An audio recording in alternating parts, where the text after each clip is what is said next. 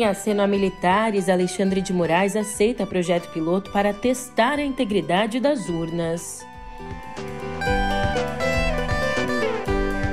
E o número de armas registradas por caçadores, atiradores e colecionadores ultrapassa um milhão.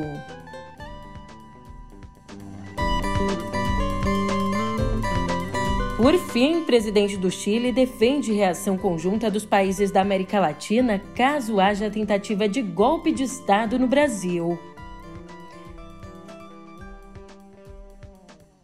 Um ótimo dia, uma ótima tarde, uma ótima noite para você. Eu sou a Julia Keck e vem cá, como é que você tá, hein? Setembro chegou e junto com ele novos ares, inclusive no Tribunal Superior Eleitoral. E eu já te conto por que disso no pé do ouvido.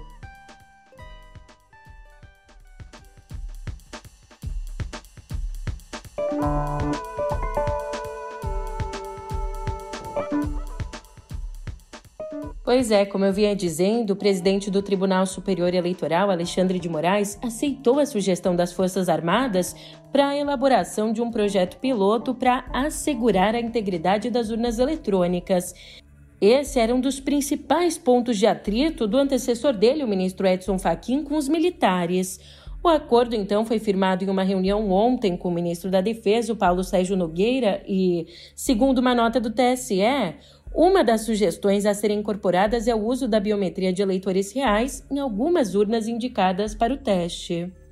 E aliás, já que o assunto aqui é TSE, um dia depois do TSE proibir o porte de arma nos locais de votação, um relatório mostra a alarmante situação do armamentismo no país.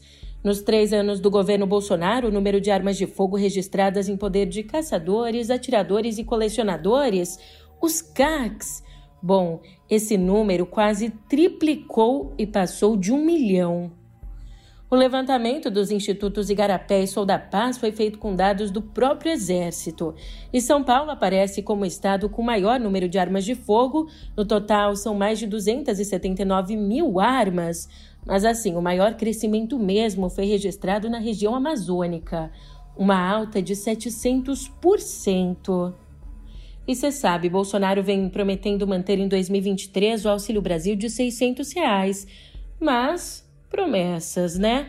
O governo enviou ontem ao Congresso Nacional uma proposta de orçamento para o ano que vem, na qual o benefício aparece com um valor médio de R$ 405,21.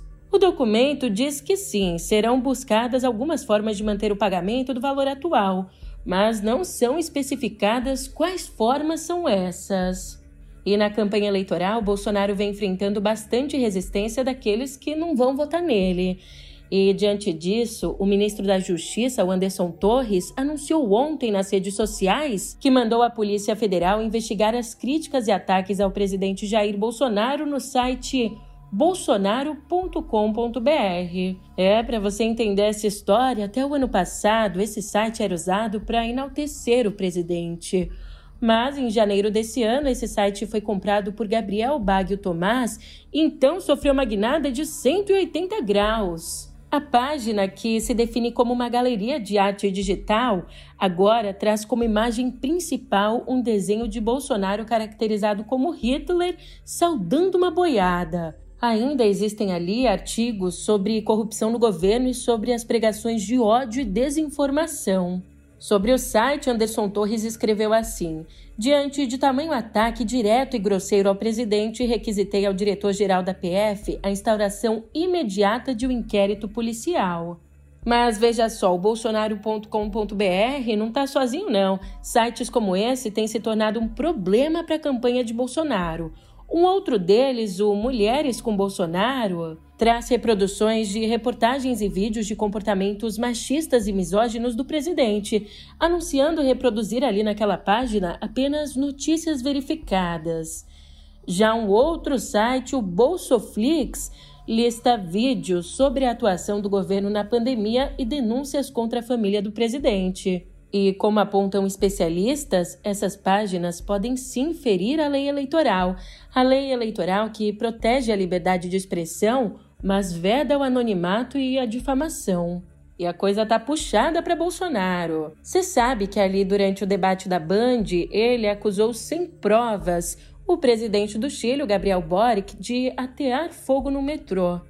Pois bem, eis que Boric reagiu. Em entrevista à revista americana Time, o líder chileno defendeu uma reação conjunta dos países da América Latina no caso de uma tentativa de golpe de Estado aqui no Brasil. Mas ele ressaltou que o Manifesto pela Democracia, organizado pela Faculdade de Direito da USP, um manifesto que já tem mais de um milhão de assinaturas, foi sim um sinal poderoso da sociedade brasileira em defesa do Estado de Direito. E como a gente está aqui conversando sobre a corrida eleitoral, é claro que a gente não se esquece dos outros candidatos. Por isso, agora a gente fala dele, o Ciro Gomes. Bem, o candidato do PDT cometeu. Eu não sei nem se é uma gafe. Isso aconteceu ontem, durante o encontro dele com empresários no Rio, no qual o Ciro explicava suas propostas econômicas. Eis que, depois de um dos presentes parabenizá-lo pelo que chamou de aula Ciro comentou: Na verdade, isso aqui é um comício, né? Um comício para gente preparada. Você imagina eu explicar isso na favela? Candidato Ciro Gomes, parabéns pela sua aula. Obrigado. Acho que foi uma aula, pelo menos para mim foi. Na verdade é um comício, né? Não, mas, mas, um comício é, para é... gente preparada. Você imagina eu explicar isso na favela, né? Esse é o serviço Exatamente. Pesado. Eu acho que aqui nós tivemos um ambiente em que é, você pôde expor né, essa sua, sua metodologia é, o Ciro disse isso. Bom, é claro que a fala causou uma repercussão muito negativa nas redes e depois de toda essa repercussão, o candidato procurou se explicar, dizendo que tratou de temas extremamente técnicos e que, ao falar de gente preparada, queria dizer tecnicamente. Ainda, continuando tentando ali se justificar, ele escreveu que daí a dizer que menosprezei moradores das favelas é muita má fé. E por fim, o que eu sei que você gosta, uma pesquisa eleitoral quentinha. E ó, dessa vez, mais um levantamento indica estabilidade na corrida presidencial. A pesquisa XP e PESP, divulgada ontem, traz o ex-presidente Lula com 43%, um ponto a menos do que no levantamento anterior, seguido então pelo presidente Bolsonaro com os mesmos 35% de antes. Ciro Gomes continua com 9%, Simone Tebet foi de 4% para 5% e Felipe Dávila manteve 1%. Os outros candidatos não pontuaram. Já no segundo turno, Lula venceria Bolsonaro por 53% a 38%.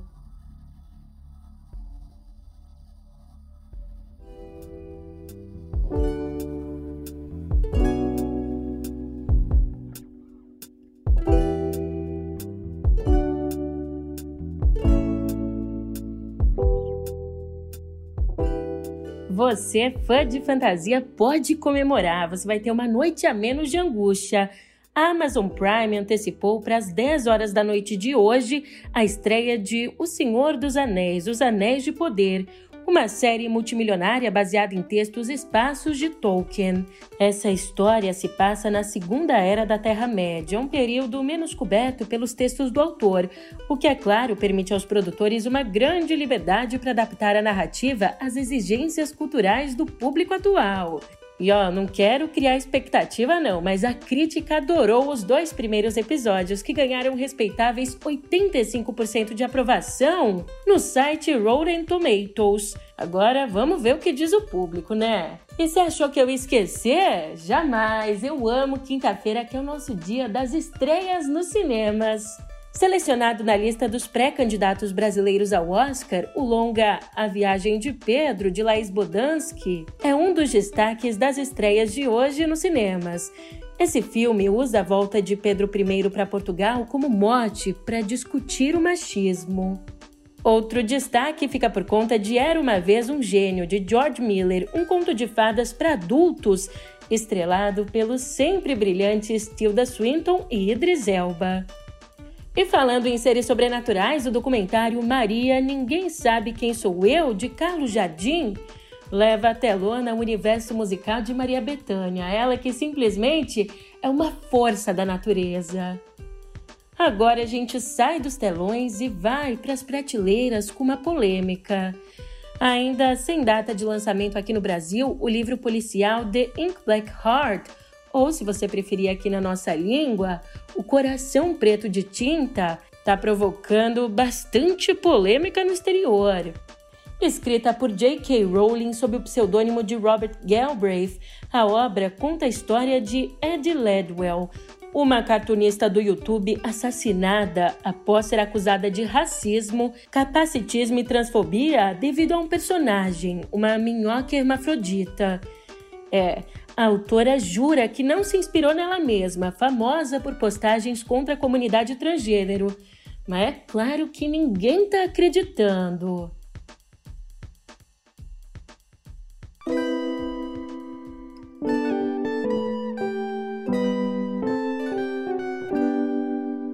Aqui em Viver, eu te conto que, em uma votação simbólica, a Câmara dos Deputados aprovou nesta quarta-feira a urgência de um projeto de lei que torna obrigatória a presença de uma profissional de saúde do sexo feminino para pacientes que forem realizar exames ou procedimentos que utilizem sedação ou anestesias que deixem a pessoa inconsciente. Ainda, um dos artigos desse projeto de lei prevê que um acompanhante possa estar com a paciente durante exames mamários, genitais e retais, independente do sexo ou gênero do profissional. E, como você pode imaginar, o texto foi apresentado após o anestesista Giovanni Quintela Bezerra ser preso em flagrante em julho por estupro. Em um vídeo gravado por funcionárias do hospital, é possível ver o médico colocando pênis na boca de uma paciente sedada durante o trabalho de parto.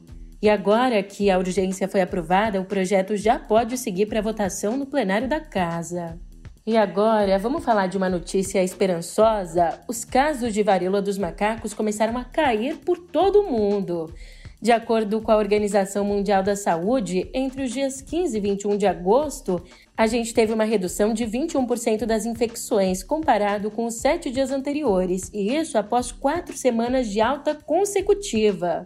Esses bons resultados foram registrados em países europeus e nos Estados Unidos, líder de diagnósticos, que viram uma redução de 34% em comparação a 10 de agosto, quando atingiu o pico da doença. Mas, infelizmente, aqui no Brasil a situação ainda não é essa. No mesmo período, nosso país registrou um aumento de 21%, passando dos 4.800 testes positivos, de acordo com os dados do Ministério da Saúde. E uma exposição que ia começar no Parque do Ibirapuera, em São Paulo, nesse sábado, precisou ser adiada. A gente está falando aqui da exposição Dinossauros Patagotitan, o maior do mundo. Acontece que, segundo a organização do evento, aconteceram problemas na documentação alfandegária, o que impediu a entrada dos fósseis no nosso país. Agora, então, a expectativa é que a exposição seja inaugurada lá no dia 10.